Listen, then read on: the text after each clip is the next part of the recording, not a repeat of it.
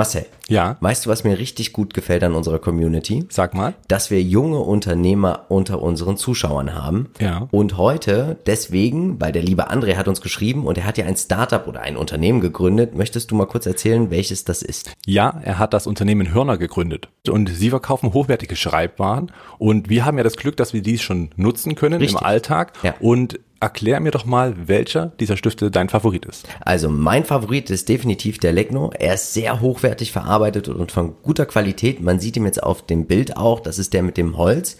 Und es gefällt mir richtig gut. Er liegt super gut in der Hand. Die Verarbeitung ist super. Er schreibt hervorragend, muss ich wirklich sagen. Und ich bin ja auch Linkshänder und ich kann dir nur sagen, also so mit Tinte zu schreiben ist ein Graus, aber das habe ich hier tatsächlich nicht. Du bist ja wirklich viel unterwegs und da musst du ja auch immer viel schreiben. Welchen benutzt du denn? Auf meinen Touren ähm, favorisiere ich auf jeden Fall den Levio-Stift. Einfach, er ist natürlich geschmeidig in der Hand. Man kann, gerade wenn man viel schreibt, eben auch da eine sehr gute Mine, eine zuverlässige Mine ähm, erwarten. Und das ist eben sehr schön, gerade auch, weil die Kunden dann auch immer mal fragen, wo man denn diesen schönen Stift hat. Ja, also es ist wirklich toll und ich finde es hervorragend, dass wir so eine vielfältige Community haben und deswegen möchten wir euch einfach bitten, schaut mal in die Shownotes, da stellen wir euch den Link rein. Wenn ihr den André und Hörner unterstützen möchtet, würde er sich natürlich freuen. Und er hat exklusiv für euch einen Code heute, einen Rabattcode 10% gibt es auf deine erste Bestellung mit dem Code MVI. Wie gesagt, den Link packen wir in die Shownotes und wir freuen uns einfach, dass wir so eine tolle Community haben.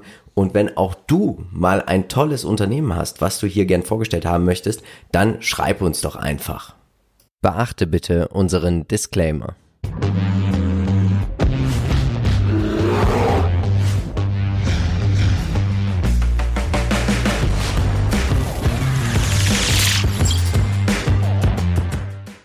Hallo und herzlich willkommen zu einer neuen Folge des Aktienchecks. Wir sind Philipp und Marcel von Modern Value Investing. Und auch heute werden wir natürlich wie immer versuchen, euch mit aktiven Investmentideen dabei zu unterstützen, mehr Rendite zu erwirtschaften. Und dadurch, dass wir immer euch einen Mehrwert bieten wollen, haben wir heute einen Gast beim Aktiencheck mit dabei, den Dividenden-Backpacker, den lieben Holly. Hallo Holly, schön, dass du da bist. Jo, danke schön, dass ich mit dabei sein darf. Freue mich schon aufs Video. Ja, wir uns auch. Stell dich doch einmal ganz kurz unserer Community vor. Ja, also wer mich noch nicht kennt, ich bin der komische Tätowierte, Spitzname Holly, besser bekannt als Dividenden-Backpacker auf YouTube. Ähm, ja, kurz zu mir. Ich bin zarte 31 Jahre alt, sieht man mir zum Glück nicht an. Ähm, bin, bin gelernter Koch, bin aktuell bei der Bundeswehr und ja, tu halt nebenbei ganz gemütlich investieren. Ja, sehr schön. Und das verbindet uns ja auch. Wir packen alle Infos zu deinem YouTube-Kanal und natürlich auch zu deinem Instagram-Account in die Show Notes. Und wir fangen jetzt einfach mal direkt an, Marcel, über welche fünf Unternehmen werden wir denn heute sprechen? Ja, wir beginnen mit Digital Turbine, dann geht's weiter mit Visa, PayPal, Z Limited und zum Schluss gibt es nochmal was zu Alibaba. Und deswegen werden wir auch heute in unserer 10.000 Euro Investmentidee nicht nur 20.000 Euro investieren, sondern auch du, lieber Holly, kriegst 10.000 Euro heute von uns. So schnell kann es gehen. Und ich würde sagen, wir starten jetzt mit Digital Turbine oder Digital Turbine. Marcel, du hattest sie ja auch im Chartcheck. Genau. Willst du uns mal erklären, was sie denn machen? Ja, also sie sind natürlich so im Bereich der äh, oder in dem Werbebereich tätig und äh, ermöglichen es eben auch, dass man in Apps dann Werbung implementieren kann und ähm, ist das Ganze natürlich dann vollautomatisch und auch an einer äh, Plattform, die durchaus natürlich für die jeweiligen Werbetreibenden eben einen sehr starken Mehrwert bieten kann. Und insofern hat man hier schon doch ein interessantes Geschäftsmodell. Ja, vermutlich auch ein sehr spannender Markt. Holly, was hältst du denn von diesem Geschäftsmodell? Ich muss ganz ehrlich sagen, das Unternehmen selbst habe ich eigentlich noch gar nicht auf, ja, eigentlich gar nicht auf dem Schirm gehabt. Ich habe mir das angeschaut gehabt und muss sagen, absolut geniales Unternehmen, spannende Aussichten und es ist eigentlich theoretisch gesehen die Zukunft. Ja, auf jeden Fall. Also es ist hochinteressant, es scheint auch ziemlich disruptiv zu sein. Und disruptive Technologie zieht ja auch Kunden an und das sehen wir auch bei den aktuellen News. Nämlich, ich habe gefunden bei Investor Place, dass einfach viele verschiedene Katalys Katalysatoren jetzt dieses Unternehmen weiter voranbringen sollen. Und man hat auch starke Partnerschaften, jetzt zum Beispiel auch mit TikTok und Samsung. Und ich glaube, wenn man es schafft, solche globalen Player auch zu gewinnen aus verschiedenen Branchen, dann hat man hier auf jeden Fall Mehrwert. Und ich würde mal sagen, wir schauen uns einfach mal die Umsatz- und Segmentverteilung an. Wir sehen, das Unternehmen berichtet in zwei Segmenten. Also einmal das ganze Thema mit dem, mit der App steht für knapp 70 Prozent der Umsätze und der Content, der Inhalt für 30 Prozent. Marcel, was sagst du uns denn heute zur regionalen Verteilung? Ja, auch die sieht eigentlich ganz interessant aus, gerade weil man auch, ich sag mal gerade, ja, 60 Prozent in United States und Kanada und dann eben 25 Prozent ähm, ja, Europa, Mittel East und Afrika und der Rest geht nach Asien. Und das finde ich sehr stark, dass man jetzt in den jungen Jahren schon so breit diversifiziert ist auf dieser Welt und diese Wachstumsraten sind halt einfach unfassbar stark. Also alle dreistellig. Hut ab. Ja, wir wollen natürlich heute auch ein bisschen was von dir lernen, lieber Dividenden-Backpacker. Achtest du bei der Umsatzverteilung eigentlich darauf, wo die Gewinne und Umsätze erzielt werden weltweit? Unterschiedlich. Also es kommt natürlich von Unternehmen zu Unternehmen drauf an, aber wenn ich das jetzt so gerade sehe, mir ist als allererstes eben Asien bzw. China ins Auge gesprungen. Die Umsatzsteigerungen sind top ja. und deswegen gefällt mir das Unternehmen gerade noch mal einen Ticken besser, muss ich sagen. Wir werden dich vielleicht noch wegholen von den Dividenden heute ja. im Laufe des Aktienchecks. Nach dem Aktiencheck bist du High Growth Investor. High Growth Investor, aber wir sehen auch hier, Digital Turbine hat einen Qualitätsscore jetzt schon von 13 von 15 Punkten, was mir sehr gut gefällt. Das Umsatzwachstum der letzten fünf Jahre fast 30 Prozent und auch das EPS-Wachstum kann mit dem Umsatzwachstum Schritt halten. Und das ist eigentlich schön, wenn man immer sieht, jeder Dollar oder jeder Euro, der in das Unternehmen reingeht, kommt auch sozusagen als gleiche Conversion Rate im EPS, also im Earnings per Share, im Gewinn je Aktie wieder raus. Und die Durchschnittsperformance, Jungs, der letzten zehn Jahre 34,83 Prozent, das kann sich sehen lassen, oder? Ja, kann man durchaus mitnehmen. Bin ich ganz mit dabei. Toller Anstieg natürlich auch in den letzten Jahren erst. Ja, also so sieht man, dass auch die Digitalisierung voranschreitet und die ja. Welt der Apps einfach weiter monetarisiert wird. So, und jetzt lieber Dividenden-Backpacker, stell dir mal vor, du hättest 2006 1000 Dollar investiert, dann wären daraus schon 33.222 Dollar geworden. Das ist schon ordentlich, oder? Ja, total. Also äh, würde mir jetzt total stören, dieses Investment zu, getätigt zu haben. Also ich würde damit gar nicht klarkommen. Ja. Aber wie, wie ist das bei dir? Das würde mich jetzt auch mal interessieren. Ziehst du irgendwann mal, also ich mache zum Beispiel, dass ich bei 100% gerne mal mein Investment rausziehe. Machst du das gar nicht? Lässt du einfach laufen oder wie machst du das? Oh, das ist eine echt spannende Frage. Ähm, tatsächlich, ich habe das 450 Euro Dividendendepot online, also öffentlich. Ja. Damals zum Beispiel sowas nicht.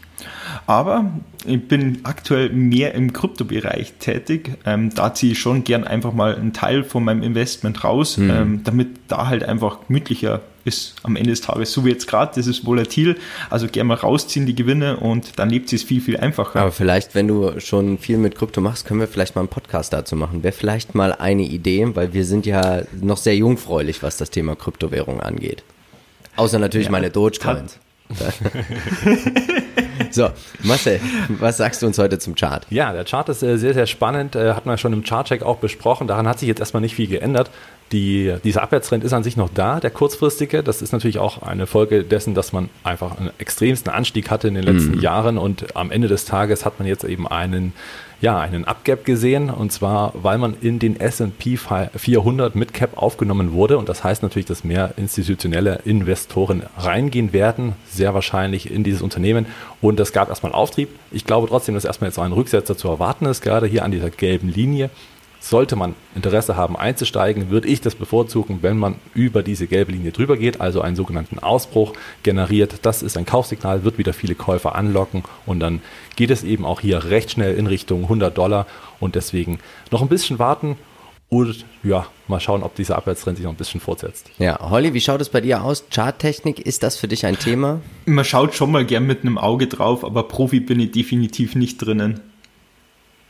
Ja, dafür haben wir ja jetzt unseren genau. Marcel. Das muss man auch ganz klar so sagen. Bei der Peer Group, Marcel, wen hast du uns hier mitgebracht? Ja, war gar nicht so äh, leicht tatsächlich. Ähm, die Geschäftsmodelle sind nicht eins zu eins ähm, adaptierbar, also es ist nicht mhm. immer das Gleiche. Ähm, Magnite ist äh, auch schon sehr, sehr gut gelaufen, auch schon seit einer Weile ein bisschen in einer Korrekturphase, auch schon äh, mit 428 Prozent sicher sehr erfolgreich. Ja. Und ja, unser Unternehmen selber 5600 Prozent halt schon äh, enorm Wie stark. Wie schlecht der Trade Desk einfach auch dazu aussieht. ja, also wirklich, ist, der Trade Desk ist richtig untergegangen dagegen. Aber nein, ist natürlich auch ein starkes Unternehmen. Auch hier, wie gesagt, die Geschäftsmodelle nicht eins zu eins vergleichbar. Es gibt halt hier auch ein paar Nischen, die dahinter stehen. Und ähm, da muss man, wenn man wirklich richtig reinschaut, nochmal, wo die Unterschiede sind und sich dann eben mhm. entscheiden müsste für einen, für den drei, dann ähm, ja, kann man das vielleicht nochmal tiefer für sich selbst entscheiden. Fällt euch beiden denn noch eine weitere Peer Group ein? Also mir jetzt tatsächlich nicht. Ehrlich gesagt auch nicht. Nein, Gut. also im Weiteren nicht. Also klar, die Werbe, der Werbemarkt selber mit Social Media, ja. aber das ist in, äh, im Prinzip eher eine andere Richtung. Ja, wir sind überzeugt, dass wir vom Lebenszyklus hier immer noch ein Wachstumsunternehmen haben. Das heißt, man kann eine Bewertung vornehmen nach dem KUV, dem Umsatzwachstum, der Margenentwicklung, Rule of 40 und PEC. Das Risiko ist dann natürlich etwas höher. Nach Peter Lynch habt ihr hier einen Fast Grower. Was mich jetzt mal interessieren würde, äh, lieber Dividenden-Backpacker, wie ist es denn bei dir? Wie bewertest du denn Unternehmen? Also worauf schaust du? Schaust du aufs Kennzahlen oder worauf schaust ja, ich bin da eher ein bisschen klassisch unterwegs. Natürlich einerseits aufs KGV. Ähm, das Umsatz oder der Umsatz muss. Das ist schon mal sehr ja, sympathisch. Danke. Ja. der Umsatz soll halt einfach generell wachsen, das soll nicht schrumpfen. Und wo mhm. ich halt nochmal gerne ein Auge drauf werf, das habe ich aber auch erst hart lernen müssen, tatsächlich auf die Verschuldung. Mhm. Habe ich schon so ein, zwei Dinge im Depot gehabt, wo halt echt leider Gottes alles andere gepasst hat, außer die Nettoverschuldung. Und da habe ich halt kein Auge drauf geworfen. Deswegen ist mir das persönlich mittlerweile sehr wichtig geworden. Das klingt nach AT&T. Mm, fast tatsächlich. Coastal Capital tatsächlich. Ah. Corset, ja, habe ich auch schon mal gehört. Das ist ein Immobilien-REIT, oder? Genau, ja. aus Deutschland, aber ja. aus Deutschland, ja. Bö böses Faul. Gehen wir gar nicht weiter drauf. drauf Machen wir schnell weiter und schauen uns jetzt das Fazit hierzu einfach an. Und da muss man tatsächlich sagen, die Bewertung finde ich, und ich denke, lieber Holly, du wirst uns das auch, ja, du wirst da auch zustimmen, das sieht richtig gut aus bei dem Wachstum. KGV von 20 ist ungefähr so viel wie der MSCI All Country World. Es gibt keine Dividende. Leider zu deiner Enttäuschung, aber KUV sieht doch auch ganz gut aus mit unter drei, oder? Top. Ja, finde ich auch. Also gerade auch als Wachstumsinvestor ist das natürlich eine super günstige Geschichte. Also klar sind das die Zahlen von 2024, aber hier wird die Zukunft mhm. gespielt und so nach und nach wird auch die ähm, Bewertung an der Börse sich anpassen an diese fundamentalen Erwartungen. Wichtig nur, es muss auch erreicht werden. Ja. ja. Wie siehst du das, Holly? Genauso wie du, wenn die Ziele halt nicht erreicht werden, dann kann es halt relativ schnell mal ein Stockwerk weiter runtergehen mit dem Aktienkurs. Das soll man definitiv beachten. Ja, absolut. Für Trader, für Spekulanten und High Growth äh, Spekulation natürlich, weil man darauf spekuliert, dass dieses Wachstum natürlich beibehalten werden kann. Als Trader bietet es sich natürlich an, wenn man solche Ausbrüche nutzt, ja. kann man eben auch hier schnell mal einfach sehr erfolgreich in kurzer Zeit sein. Gefällt uns richtig gut. Marcel, ja. wir sind kurz vor der Bundestagswahl. Unser neuer Aktienpodcast ist auch schon verfügbar. Mit wem, worüber haben wir denn gesprochen? Ja, wir haben mit dem lieben Jens Lehmann gesprochen von der CDU, der uns Rede und Antwort gestellt, äh, gestanden hat zu seinem Wahlprogramm oder zum Wahlprogramm der CDU. Und ähm, ja, war doch eine interessante, eine, eine interessante Geschichte. Ja. Da gerne nochmal reinhören. So, machen wir weiter mit Visa und die Frage an euch natürlich, wer hat denn eine Kreditkarte von Visa? Ich. Ich Klar. auch. Ja, also, und was machen Sie? Sie geben, also Sie sind ein Finanzdienstleister und Sie bieten natürlich, ja, Marken, also mit Ihrer Marke Visa, Debit- und Prepaid-Karten an und Sie stellen einfach nur die Transaktion her, kriegen dann immer ein kleines Stückchen vom Kuchen. Das resultiert in einer extrem hohen Marge von über 60 Prozent, starkes Wachstum und da möchte ich auch gleich euch mal mit zu den News mitnehmen, weil hier hat Visa jetzt bekannt gegeben am 3.9., dass ihre Transaktionen 25% höher sind als im Jahr 2019. Und das finde ich ist doch schon ein enormer Hebel, wenn man nämlich eigentlich sieht, dass Visa sonst immer so mit ja, 10 bis 20 Prozent gewachsen ist und jetzt sind wir auf einmal bei 25 Prozent. Also ich glaube, hier ist einfach die globale Digitalisierung, die aufgrund der Covid-Pandemie im Bereich der Finanztransaktionen einfach stattgefunden hat, dass das anhalten wird. Ähm, wie ist es bei euch? Zahlt ihr mehr mit Bargeld oder mehr mit Karte? Ja, also bei mir ist so vor, vor der Pandemie definitiv mehr mit Bargeld. Mittlerweile gibt's ja richtig ja. geile ähm, Kreditkarten, wo du halt schön Cashback ja. bekommst. Und ganz ehrlich, wäre blöd, wenn ich das Cashback nicht mitnehmen würde. Also definitiv mit Kreditkarte jetzt. Ja, das ist bei mir auch so. Ich äh, bezahle mittlerweile, wenn möglich, wirklich auch jede kleine Transaktion am Bäcker. Ja. Wenn, wenn, wie gesagt, wenn möglich, das ist natürlich hier und da noch unterschiedlich mit der Karte. Und das habe ich auch schon vor äh, Corona gern gemacht. Und jetzt muss man sagen, hat man hier natürlich den Katalysator von Corona, dass eben mehr ja. Leute daran geführt werden, dass auch Rentner mittlerweile, also Best-Ager wissen, dass es mit Karte einfach viel leichter geht und auch natürlich auch viel ähm, ja, bequemer geht. Und das merkt man jetzt eben auch in den Zahlen von Visa. Hast du denn für unsere Community einen kleinen Tipp mit einer Cashback-Kreditkarte? Würde mich auch persönlich interessieren. Boah, es, also ich nutze selber zwei zwei, das kann ich so sagen. Einmal ist das Vivid Money, ähm, mhm. die, die sind echt cool. Und tatsächlich eben eine Kryptokarte, crypto.com, die Karte. Ähm, da muss man halt dafür ähm, Geld investieren in ihren eigenen Token, aber da sehe ich auch sehr, sehr viel Zukunftspotenzial. Schauen wir mal, mhm. ob ich da richtig liege. Also wir müssen auf jeden Fall nochmal über Kryptos sprechen, mal mit dir im Rahmen eines Podcasts. Schauen wir uns mal die Umsatz- und Segmentverteilung an und wir sehen, sie machen 50% ihrer Umsätze mit den ganzen Daten. Dann wird nochmal internationale Transaktionen mit aufgeschlossen, deswegen haben wir hier über 100%, also nicht wundern. Aber sie sind doch breit diversifiziert. Ich bin immer doch überrascht, Marcel, wenn ich sehe die Umsatzverteilung je Region, wie, was für ein Klumpen man dennoch in den USA hat, oder? Ja, richtig, ja. Also das ist wirklich stark. Fast 50 Prozent, also die Hälfte des Umsatzes gehen äh, oder kommen aus den USA. Ja. Und das ist äh, einerseits ja schon ein bisschen erschreckend, aber andererseits ist auch die Chance natürlich, dass man international noch viel aufzuholen hat. Das auf jeden Fall. Also Wahnsinn, aber man sieht es einfach auch bei den Amerikanern. Die haben ja gefühlt 300 Kreditkarten, die sie da in ihrem Portemonnaie haben. Bezahlen ja auch teilweise mit der einen Kreditkarte eine andere ab.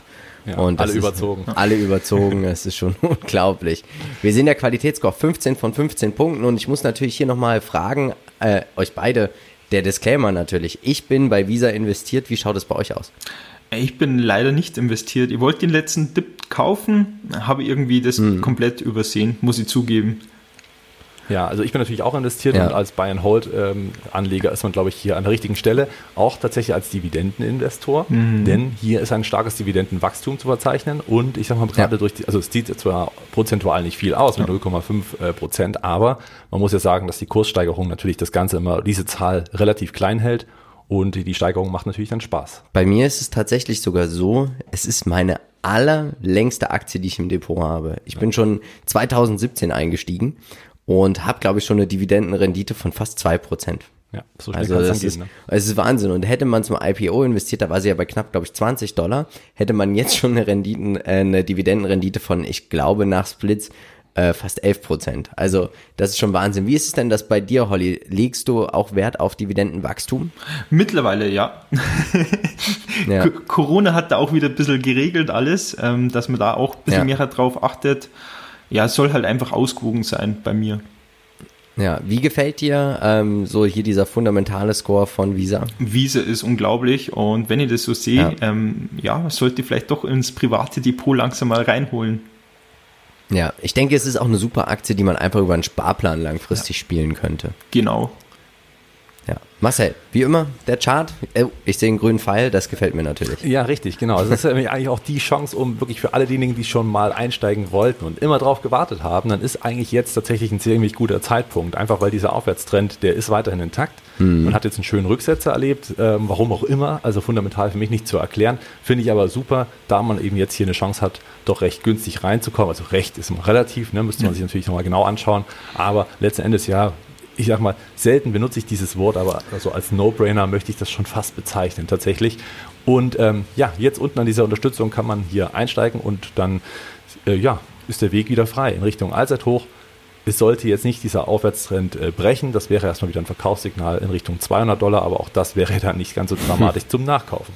Dann würde ich sagen, schauen wir uns die Peer Group an und es war ja klar, wer da mit dabei ist. Genau, die Klassiker, Mastercard, American Express, das sind so die, ich sag mal, wirklich vergleichbarsten Geschäftsmodelle und Mastercard ist natürlich ein Stück stärker gelaufen. Sie sind mhm. auch mehr am Wachstum drin, sind aber dafür nicht ganz so hochmarschig. Richtig? Ja, und sie sind äh, höher verschuldet. Und sind höher verschuldet. Mhm. Das, das muss man tatsächlich sagen. Hast du denn, Holly, irgendeinen anderen Zahlungsdienstleister im Depot? Den haben wir, glaube ich, heute auch noch mit dabei.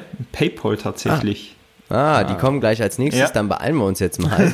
ähm, vom Lebenszyklus, wir haben hier ein Wachstumsunternehmen definitiv, was aber langsam immer mehr und mehr in diese Reifephase hineinwächst. Das sieht man auch einfach, dass ja, das, das Umsatz und das Kurswachstum, es nimmt langsam ab. Also Umsatz tatsächlich noch nicht so, aber wir gehen jetzt hier mehr in die Skalierung rein, von Gewinn, von Burggräben.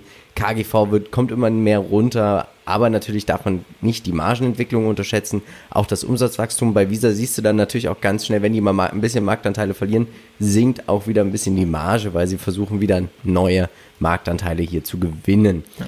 Ähm, tatsächlich, ich bin der Meinung, Buy and Hold. Ich bleibe auch dabei, weil ich überzeugt bin, es ist auch richtig für Dividenden, Wachstumsinvestoren und Buy and Hold Anlegern. Und ich finde die Bewertung auch für 2023 nicht besonders hoch. KGV 26 bei dem Wachstum Und ein Dividendenwachstum haben wir auch. Wie seht ihr das? Ich bin absolut bei dir. Vor allem, ähm, man soll jetzt nicht nur ins Jahr 2023 schauen, sondern einfach mal fünf bis zehn Jahren weiter. Und da ja. werden wir schätzungsweise kaum noch Bargeld haben. Deswegen, ja, bin ich absolut bei, bei dir. Ja, auch das Investment Case dahinter sehe ich dann nochmal, weil es gibt natürlich schon reife Märkte, deswegen hat es ganz gut gepasst jetzt gerade. Also ja. es gibt natürlich so Märkte wie die USA, dass man ja im Prinzip, ähm, ich sag mal, doch eine reife Position hat, dass ja. man viele schon mit Karte zahlen, natürlich auch in Europa und äh, sicherlich auch dann nach und nach in China. Aber auch der Mittelstand wächst natürlich weltweit und immer mehr haben den Zugang und die Möglichkeit überhaupt mit einer Kreditkarte zu zahlen oder mit einer Debitkarte.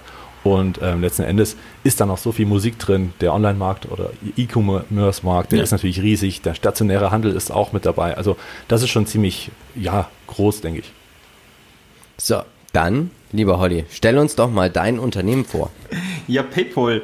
Ähm, ganz ehrlich, als Unternehmer ist PayPal teilweise sehr undankbar, aber als Privatperson muss ich sagen, nutze PayPal unglaublich gern.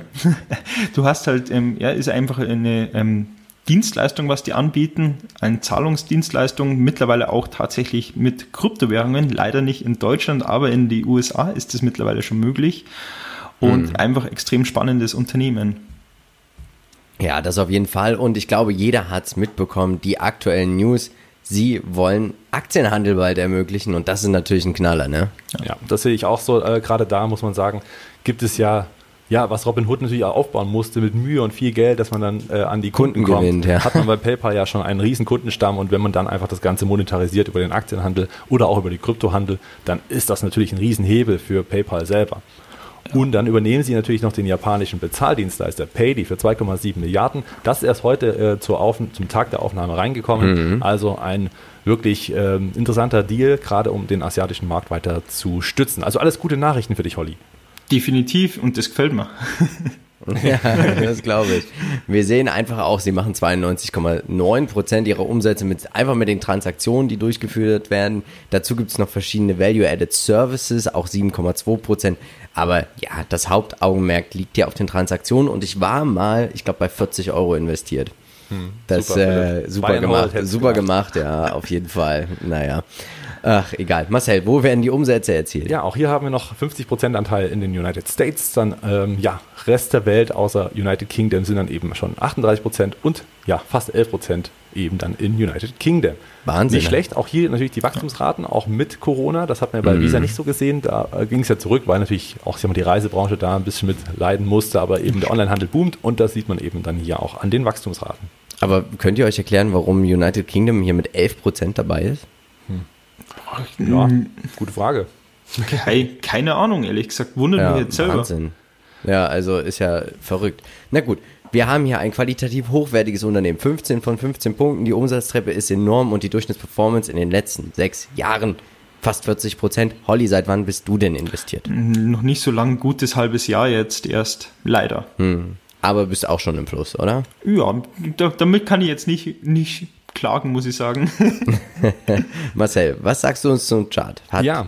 Passt das? Ja, schau mal, das ist eine Tasse mit Henkel. Mm. Ja, also eine Kaffeetasse. Erstmal einen Schluck Kaffee. Genau, trink erstmal einen Schluck äh, Kaffee. Nein, ist natürlich ähm, super. Also rein charttechnisch macht das hier total Sinn. Man hat eine äh, tolle äh, Ko ja, Konsolidierung gehabt in Form einer Tasse. Das ist ein klassisches Chartmuster innerhalb, also auch die Ken Slim Investoren, also alle, die diese, diese Strategie verfolgen, mhm. Ken Slim, haben hier ähm, oder wissen genau, was das heißt. Und zwar sollte der Ausbruch hier mit dem grünen Pfeil dargestellt eben stattfinden. Dann hat man hier doch relativ schnell Potenzial, auch eine Neubewertung zu sehen. Mhm. Und ähm, das erwarte ich tatsächlich auch, denn wenn wir jetzt gleich mal die fundamentalen Daten anschauen, dann äh, sehen wir, dass wir hier rein bewertungstechnisch auch noch einiges auszuholen haben im Vergleich zu Visa.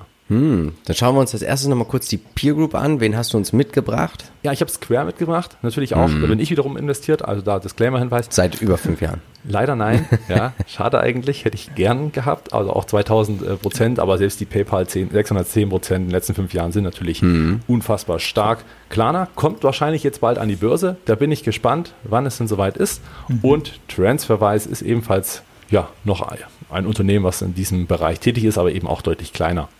Ja, Ansonsten schon. hat man natürlich noch iShares äh, S&P 500 Information Technology mit 247 Prozent für einen ETF auch nicht ganz übel. Ja, auf jeden Fall. Holly, bist du noch in der Peer Group irgendwo investiert? Nee, aber der Warren Buffett hat doch da mal vor Jahren ein Unternehmen gekauft gehabt aus Brasilien. Mir fällt aber gerade das Namen, äh, die Namen nicht ein. Stone genau. Co. Ja. Stone Co. Genau. Ja, auch sehr gut, das stimmt. Auch gute Wachstumsraten, dann eher im, äh, ja, in den Emerging Markets tätig. Dann. Ja, genau. Wir sehen, wir haben ein Unternehmen, es ist ein Wachstumsunternehmen, geht aber langsam auch wieder ins Reife. Das sehen wir jetzt nämlich hier auch gleich bei der Bewertung. Das KGV kommt runter, KUV, KBV tendenziell immer noch sehr, sehr hoch, muss man tatsächlich sagen. Äh, ja, Holly, du bist ja schon investiert, also für dich wahrscheinlich einfach Buy and Hold, oder? Hm, tatsächlich eher nicht. Ich werde da wenn der Ausbruch kommt, auch zeitnah dann auf jeden Fall Gewinne mitnehmen. So ehrlich bin ich. Ah, komplett? Oder wie möchtest du es machen? Ich würde auf jeden Fall mal 50% von der Position rausnehmen. Hm. Marcel zieht die Nase hoch. Ja, ich bin oh. überrascht. Das hat mich jetzt überrascht, ja. Also, Echt? Nee, klar. Ja, doch. Also gerade der Ausbruch, der, der könnte dann halt schon, ich sag mal, deutliche Steigerungen mit sich bringen. Also mhm. ich muss es zugeben, dass mir das auch bei Paper so gegangen ist. Ich habe dann äh, ja irgendwann ein bisschen den Geduld verloren, hab, bin dann rausgegangen, dachte mir so, naja, ob die noch so stark wachsen können, die sind ja. da schon groß. Und dann mhm. kam dieser Ausbruch und dann kam eben auch die Verdreifachung. Oh. ja, ups. Oh. Ja, äh, ja, klar. Aber so kann man natürlich auch trotzdem noch umschichten und wenn du noch dabei bist, mhm. bist du ja trotzdem noch dabei. Ja, ja hast definitiv. Du, hast du eine Alternative, die du mit den Gewinnen dann äh, kaufen wollen würdest? Boah, das ist eine echt spannende Frage. Aktuell würde ich jetzt gerade Nein sagen. Hm, okay, also du würdest jetzt nicht einfach verkaufen und das Cash rumliegen lassen oder wie würdest du es machen? Hm, ich würde definitiv ähm, wieder reinvestieren in Sachen, ja. aber aktuell würde ich mir da jetzt gar nicht so viel Gedanken machen, weil der Verkauf ja noch nicht stattgefunden hat. Ja, Okay, dann möchte ich euch mitnehmen und wir gehen ja übers Meer, wir gehen in Richtung Asien, in die Emerging Markets. Wir sprechen über die Sea Limited als nächstes. Sie sind ein Internetunternehmen für Verbraucher. Sie haben verschiedene Segmente und sie machen ja Gaming, Zahlungsabwicklung, aber auch noch Handel.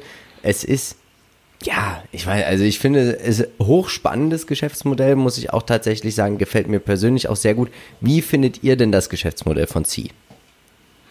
Also ich habe das Unternehmen selbst noch nicht angeschaut gehabt, bevor ihr mir das geschrieben habt, das muss ich ganz ehrlich zugeben. Mhm. Ich kann mich aber ehrlich gesagt nicht so richtig anfreunden mit dem Unternehmen, weil die meines Erachtens nicht so richtig irgendwo spezialisiert sind. Die haben halt einen großen Warenkorb. Mhm, also zu viele Hochzeiten äh, ja. und nicht fokussiert. Marcel, wie siehst du das? Ähm, ich bin ein bisschen optimistischer, weil ähm, sie sind mit unter die größten außerhalb von China, die den Handel im Prinzip ermöglichen, also mhm. äh, doch über die Plattformen und sind da ja schon recht weit und man sieht am Wachstum, dass es eben auch, ich sag mal, Früchte trägt. Sie sind ja. Sehr defizitär, also das muss man auch sagen. Also rein fundamental darf man jetzt nicht ähm, auf die Gewinne gucken, da das einfach keine gibt. Aber gut, man wächst, man skaliert, man ist Profiteur von diesem Handelsabkommen in Asien mhm. und da wird man natürlich auch dann länderübergreifend weiter wachsen können und der Zugang dort zum Internet ist jetzt auch noch nicht so verbreitet wie in westlichen Ländern. Insofern sehe ich hier schon eine recht große Chance aber natürlich auch mit dem gewissen Risiken. Es ist auch eine ADR, die man kauft. Ja. Darf man also hier nicht ganz mit äh, unterschlagen. Ja, am 7. Juli, äh, September wurde bekannt, dass ein Segment dieses Shopee, also das E-Commerce-Geschäft, startet in Europa, nämlich in Polen. Finde ich sehr hochinteressant, dass es hier eine Expansion gibt. Ich warte ja auch immer, dass hier wirklich mal JD.com auch nochmal nach Europa kommt. Ich habe vor zwei, drei Jahren in einem Interview mit dem CEO mal gelesen, dass er unbedingt nach Europa kommen möchte. Aber bis heute bin ich mir gar nicht sicher, ob es hier so richtig wirklich äh, die Möglichkeit gibt, über JD.com hier in Europa einzukaufen. Wisst ihr da mehr?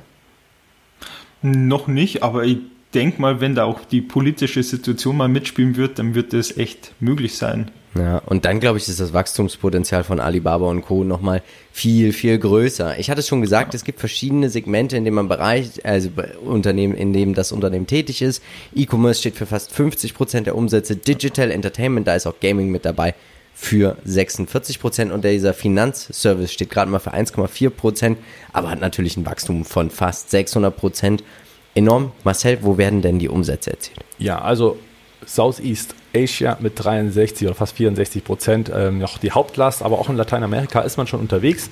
Rest mhm. von Asien hat man mit 15 Prozent besetzt und der Rest der Welt mit 3,2 Prozent.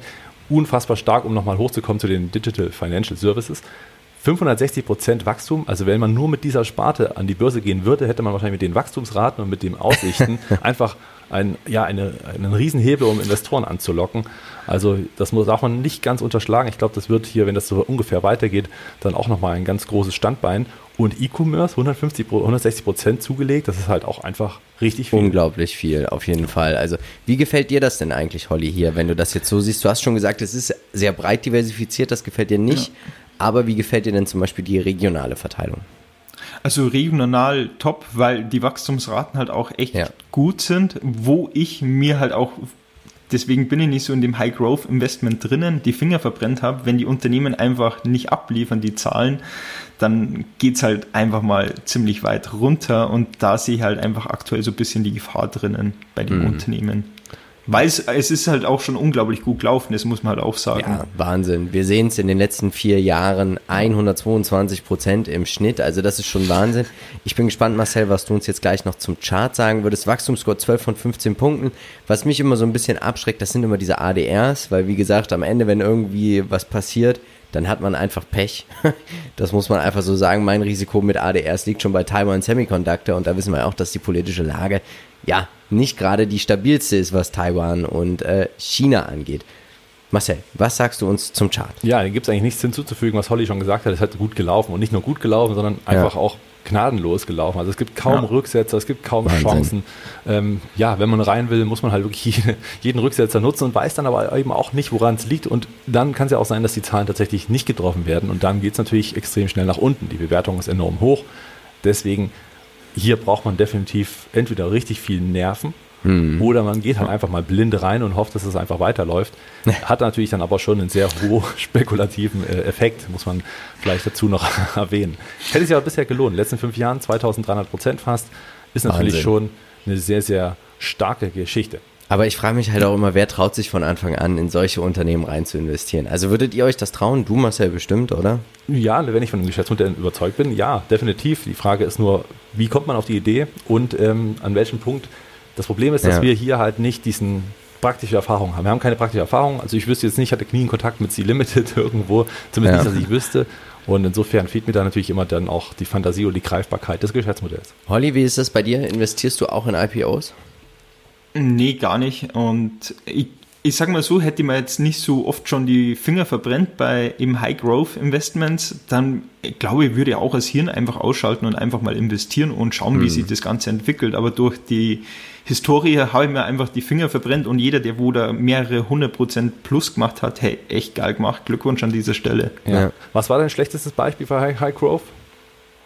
Tatsächlich Under Armour und, oh. Go, und GoPro. Ah, naja gut, das sind hm. natürlich zwei. Ich dachte, jetzt kommt Wirecard. Das sind natürlich zwei nicht ja. softwaregestützte äh, Unternehmen, also die jetzt nicht unbedingt in der Digitalisierung dabei sind. Das ist natürlich dann ja. eher die Story zu Ende gegangen bei beiden. Naja, gut, okay. Das ist natürlich dann eine bittere Erfahrung. Ja. Marcel, wie ja. ist denn die Peer Group? Ja, also JD.com hast du schon angesprochen, geht mhm. natürlich in die gleiche Richtung, äh, ist dann aber eher China-lastig noch aktuell.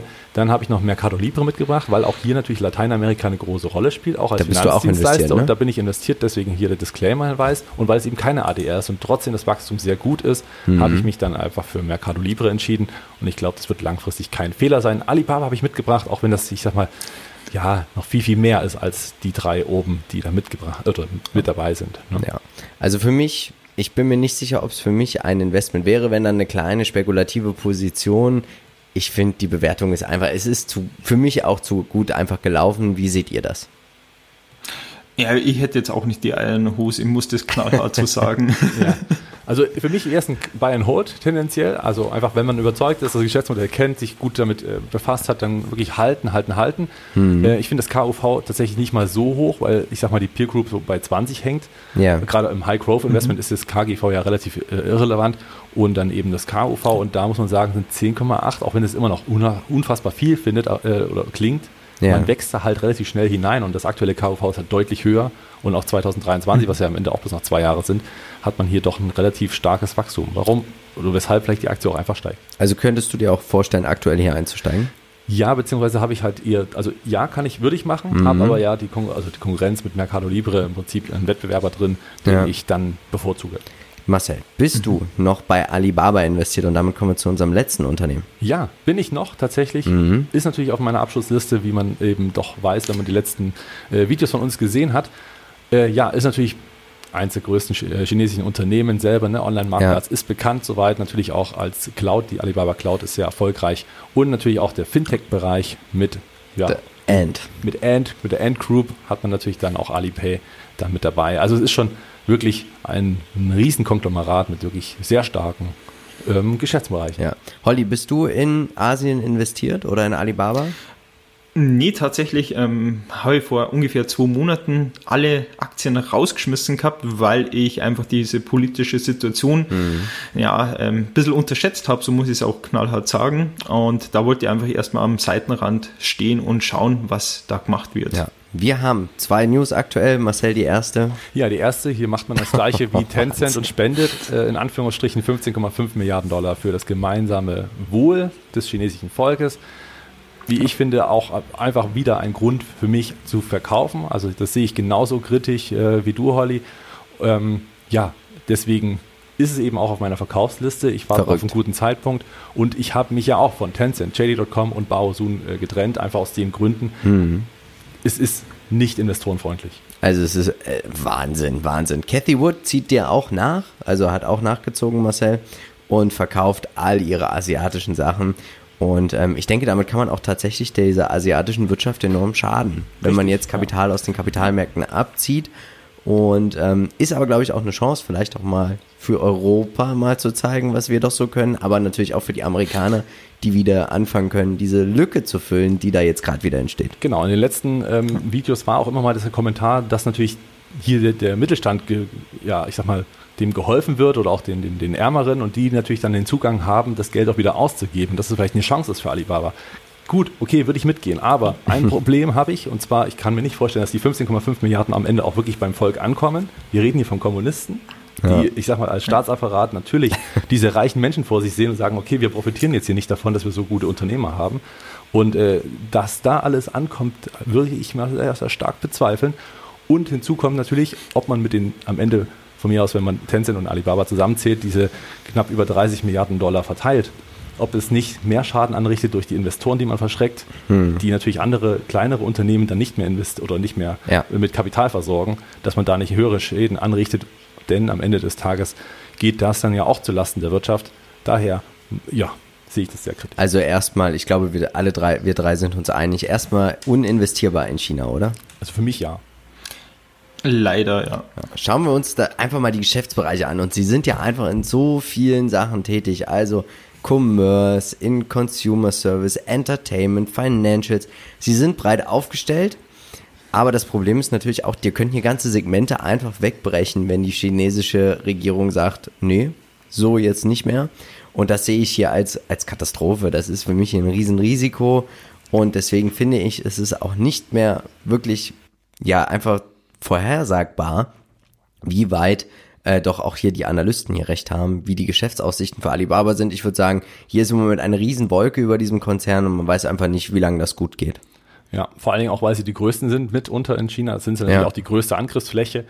Also für jeden, der sagt, es ist ja eher eine Chance, Leute, der Kurs ist tief und langfristiges Wachstum und die Story stimmt. Ja, das stimmt, das passt. Die Frage ist nur, wie oft muss man jetzt quasi Steuern zahlen in Höhe des Gewinns von einem Quartal, weil man alle besänftigen möchte. Ja, das auf jeden Fall. Wir sehen auch beim Trader Fox Wachstumsscore, dass in den letzten sieben Jahren ging es jetzt insgesamt nur noch zehn Prozent nach oben. Und ich bin mir gar nicht mehr sicher, ob man schon den Markt geschlagen hätte. Wir werden das ja gleich mal sehen. Aber dieses Unternehmen, was stark wächst, schafft es auch gute Gewinne auszuweisen. Aber jetzt ist ja einfach auch dieses politische Risiko dabei. Klar, man sagt immer, politische Börsen haben kurze Beine. Aber man muss ja auch mal ein bisschen aufpassen, weil ich glaube, die Asiaten haben auch einfach einen langen Atem und die sitzen hier definitiv am längeren Hebel, auch die Regierung. Ähm, ganz, ganz schwieriges Thema einfach aktuell. Marcel, was sagst du uns zum Chart? Wir sehen ja auch einfach das Risiko, oder? Ja, richtig, genau. Es ist eingepreist, der Abverkauf hat stattgefunden, der Aufwärtstrend, hier die gelbe Linie, ähm, ist ja durchbrochen schon vorher und mhm. ähm, hat dann jetzt zu weiteren Abverkäufen geführt, ist eben ein Verkaufssignal, hat eben dann auch so gegriffen. Ob das jetzt weitergeht, kann man nicht sagen. Es ist äh, ja offen, wird wahrscheinlich auch an der Nachrichtenlage und an, Interventions, an der Interventionslust der chinesischen Regierung liegen. Und ähm, ja, am Ende des Tages kommt auch darauf an, äh, was man jetzt politisch macht, geostrategisch mit Taiwan. Ähm, es ist ja schließlich das Ziel ja. vom Staatsoberhaupt der KP oder von China, dann auch mal noch irgendwann Taiwan einzuverleiben. Aber Holly, da hast du ja mit deinem Ausstieg jetzt nicht viel verkehrt gemacht vor zwei Monaten. Ah, es war, war auch mal Glück dabei. Gute Vorahnung. Gute Vorahnung. Ja, als Peer Group, Marcel? Habe ich mal mitgebracht. Ähm, Tencent natürlich als Big Player in China, die natürlich auch viele Bereiche mitnehmen, ja. also gerade auch als Zahlungsdienstleister. Amazon im Prinzip des Handels und Alphabet ja auch ähm, passend dazu. Und hier muss ich sagen, äh, stellt sich für mich ein, was da. Warum sollte ich das höhere Risiko von China eingehen, das politische Risiko, Für wenn ich doch an. An, genau, wenn ich auch an anderer Stelle weniger Risiko habe, aber mehr Rendite. Also Wahnsinn. nicht nur vergangenheitsbezogen, sondern auch vielleicht erwarten, zu erwarten. Ja. Und deswegen sehe ich das eigentlich sehr rational. Wie ist es bei dir, Holly? Was würdest du, wie würdest du die Situation einschätzen? Extrem schwierig. Ähm, ich denke mal, wer in China investiert, der weiß ja sowieso, dass da politisch ein bisschen anders ist wie bei uns. Ja. Aber das sehen wir dann auch, wo ihr mir die 10.000 Euro geschenkt habt. Ähm, ich würde tatsächlich Alibaba bevorzugen, eben das Risiko eingehen und das Ganze auf die Sicht von den nächsten fünf bis zehn Jahren sehen. Mhm. Aber da glaube ich trotzdem, dass Amazon besser laufen wird wie Alibaba. Ja, da würde ich auch mitgehen, auf jeden Fall. Ja. Das ist, also das Potenzial, ich glaube, die Fantasie wäre bei Alibaba sogar höher, wenn dieses politische Risiko, weil sie halt nur im asiatischen Bereich oder in China nur tätig sind. Ähm, aber wie gesagt, der freie Markt, naja, der wird sich einfach durchsetzen gegen den Sozialismus, Kommunismus. Ja, das war auch der Grund, warum ich eigentlich in China doch echt mal überzeugt war, dass das eine gute Investition ist, weil man einfach erkannt hat, dass Kapitalismus viel mehr Menschen aus diesen, aus aus der Armut holt, ne? aus, aus dem Hunger. Ja. Und das hat man halt, äh, ja, jetzt wieder ja, bewiesen, dass Kommunismus doch eher vorherrscht. Und Ja. wenn die KP eben über den Staat sogar noch geht, dann ist das halt eine, eine gewisse Gefahr, die ich mir hier nicht ins Depot holen möchte. Ich würde sagen, wir haben hier noch ein Wachstumsunternehmen, aber das kann auch ganz schnell zu einem Abschwung werden. Das äh, Risiko sehe ich tatsächlich gegeben, wenn die chinesische Regierung sagt, uns ist es weiterhin egal. Beispiel, wir müssen jetzt jedes Jahr 50 bis 80 Prozent unserer Gewinne ans Volk spenden. Dann sehen wir hier ein Unternehmen, was auf einmal Cashflows verliert und dann kann es relativ flott zum Abschwung kommen. Vielleicht nicht im chinesischen Markt, aber auch dieser Markt ist irgendwann begrenzt. Es ist im Moment ein Wachstumsmarkt. Aber ich glaube, attraktiver ist natürlich für Alibaba zum Beispiel auch der globale Weltmarkt. Das, wie seht ihr das? Ja, da würde ich jetzt einfach einhaken. Tatsächlich, also durch dem, dass ja Amazon FBA, also das ist ja Handel auf Amazon, sehr, sehr attraktiv ist, nicht nur in Deutschland, sondern Europa global. Und ich habe selbst damit ab und zu zu tun. Sehe ich da halt schon extrem viel Potenzial, aber so auch wie du, ähm, das Risiko dahinter, wenn da jetzt Ja. wirklich das Un oder das Unternehmen China daherkommt und sagt so, du, Ja. ähm, li lieber Alibaba, wir möchten jetzt 50 Prozent von deinen Gewinne haben. Es hört sich schon fast so ein bisschen Russlandmäßig an, ähm, Ja. ist halt komplett kontraproduktiv. Auf jeden Fall. Marcel, wie siehst du's? Ja, absolut genauso. Also würde ich einfach so unterschreiben. Schauen wir uns die Bewertung an und die Bewertung ist natürlich unglaublich gut. 15,8 vom KGV. Wahnsinn. Würde ich aber schon wieder einhaken. Die Frage ist natürlich, ob das KGV jetzt äh, nach der Spende, die ja letztendlich auch wie eine Steuer ist, ob das Nee, ist ja für Ja, ich weiß, 2024, ich weiß, ja. aber wenn das wieder stattfindet, was wir ja nicht wissen bis 2024, Mhm. dann äh, kann schnell mal dort eine Riesenzahl stehen, weil man halt die größten Teile der Gewinne Aber Spenden hat. sind ja auch äh, steuerlich anrechenbar. Ja, Frage hoffentlich. ob das in China so ist. Ja. Ah Gott. So, jetzt ist natürlich die Frage, wer darf es als nächstes sein? Hast du einen Wunsch? Schreib uns diesen in die Kommentare, komm gerne in unsere Facebook-Gruppe, stimm mit ab, folg uns auch auf Instagram, aber natürlich auch dem lieben Dividenden-Backpacker. So, und jetzt Premiere heute bei uns im Aktiencheck. Es gibt 10.000 Euro für jeden von uns und ich bin schon gespannt, wie ihr investiert habt tatsächlich. Und ähm, ich würde sagen, wir fangen erstmal an mit Digital Turbine. Da bin ich aktuell noch raus. Ich greife das Geschäftsmodell noch nicht extremst gut gelaufen. Ich muss hier einfach noch ein bisschen mehr meine Hausaufgaben machen. Aber unglaublich, Holly. 3000 Euro, wenn du 10.000 zur Verfügung hättest. Respekt. Ja, ihr habt mal die Pistole auf die Brust gesetzt und heute Nacht musst, musst auch mal einfach das Hirn ausschalten. Das Geschäftsmodell gefällt mir, ähm, das Unternehmen finde ich extrem spannend und deswegen einfach mal 3000 Euro investiert. Marcel. Ja, nicht schlecht. Ja, Wo- ich bin bei 1000 dabei. ähm, sehe das Wachstum auch und ich glaube, es wird ähm, ja insgesamt eine langfristig gute Story sein, aber natürlich immer mit Rückschlagspotenzial. Schauen wir uns als nächstes Visa an. 1000, zweieinhalb und drei. Auch hier der Holly wieder massivst aggressiv, glaube ich, aber nicht so aggressiv wie jetzt bei äh, Digital Turbine. Also das Risiko auf jeden Fall. Sieht man ja auch einfach an der Rendite. Ne? Wiese Also ist halt dann so quasi so, so, so als Eckpfeil dann gedacht. Ja. Ja. Machen wir weiter. PayPal, du würdest tatsächlich Stand heute nicht nochmal in PayPal investieren. Nein, leider nicht. Warum? Das liegt daran, ähm, dass mir jetzt schon das Unternehmerkonto mehrmals gesperrt worden ist und deswegen würde ich in PayPal einfach aus dem Grund nicht mehr investieren. Aber sonst. Das ist aber bei uns auch so. Ja, aus persönlichen ja. Erfahrungen hast du ja. quasi äh, den Entschluss äh, gefasst, dass es hier irgendwo nicht ganz so läuft wie vorgestellt. Genau. Aber sonst, hm. hey, es ist ein geiles Unternehmen, so wie es das du schon im Chart gezeigt hast, die Tasse extrem spannend und ja, ihr habt es richtig gemacht, denke ich mal, mit der Investition dann drücken wir dir auf jeden Fall die Daumen, dass du hier noch sicher rauskommst. C-Limited, du bist nicht mit dabei, ich mit einer ganz kleinen spekulativen Position. Marcel, du gehst hier wieder ein bisschen aggressiver ja, vor. Naja, als High Growth muss man natürlich dem Ganzen auch ein bisschen gerecht werden. solange High Growth mhm. dasteht, ist es ja erstmal passend. Und da die Zahlen stimmen, ist ja alles gut. Alibaba? Marcel, du nicht? Ja, ich bin investiert. Also, Fundamental muss ich als Value-Investor hier rein. Ja, tendenziell schon, das stimmt. Privat bin ich ja noch investiert, aber ich würde halt nicht wieder neu investieren, deswegen hier eine gnadenlose Null.